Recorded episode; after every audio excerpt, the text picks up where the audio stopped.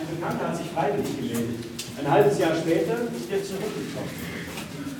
Wo er war, weiß keiner. Wovor er Angst hat, sagt er nicht. Aber er hat Angst. Es scheint sogar, er hat vor allem Angst. Es ist ein ungewöhnlicher Ort für eine Literaturperformance. Im Luftschutzkeller der Erlöserschwestern in unmittelbarer Nähe zum Würzburger Dom. Es ist der Bunker, in den die Schwestern am 16. März 1945 geflüchtet sind, als die Würzburger Innenstadt zu 90 Prozent zerstört wurde. Die Besucherinnen und Besucher an diesem grauen Novembersonntag laufen schweigend durch die verzweigten großen und kleinen Kellerräume. Drei Schauspieler sprechen Texte überwiegend vom ukrainischen Schriftsteller Serit Shadan.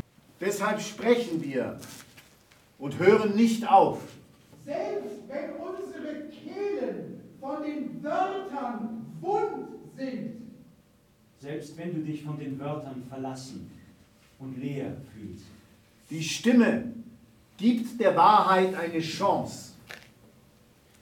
Langsam bewegt sich das Publikum in den größten Schutzraum, in dem Stühle aufgebaut sind. Vorbei an einer Künstlerin, die mit einem breiten Pinsel schwarze Striche auf kräftigem Papier malt. Ich werde hier ähm, diese Arbeit zu Ende kriegen, während das Publikum hier vorbeigeht. Und es hat für mich mit dieser Zerstörung und mit Krieg zu tun. Während die Besucher jetzt sitzen, bewegen sich die Schauspieler weiter. Immer wieder nehmen sie einen neuen Platz ein – setzen sich, laufen weiter, sprechen und singen.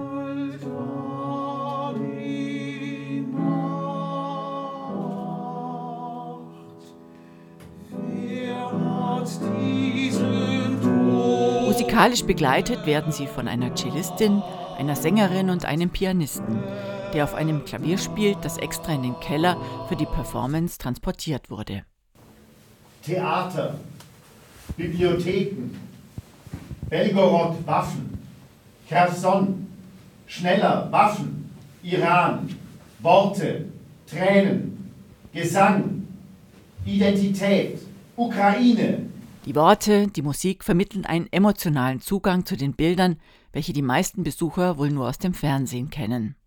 Und es geht auch darum, wie wir alle in dieser neuen Wirklichkeit weiterleben mit den zerstörten Städten, den ausgebombten Schulen, den vernichteten Büchern und vor allem mit den tausenden Toten. Nach eineinhalb Stunden ist die Lesung im Bunker vorbei. Stellvertretend für die gastgebenden Erlöserschwestern die Reaktion einer Schwester. Das ist das Schwingen der Erinnerung aus der Vergangenheit.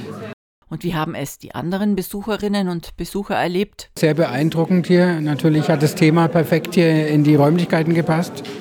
Und es ist natürlich dann nochmal interessant, äh, wenn man sich das Revue passieren lässt, was hier im Krieg dann passiert sein muss. Eigentlich ein optimaler Ort für so eine Veranstaltung, ja. Ich fand es sehr beeindruckend ähm, und zum Teil aber auch beklemmend, in diesem Bunker mit den Kriegsgeschehnissen konfrontiert zu werden, auch wenn ich selber aus einer Generation entstamme, die glücklicherweise sich nicht im Bunkern hat aufhalten müssen.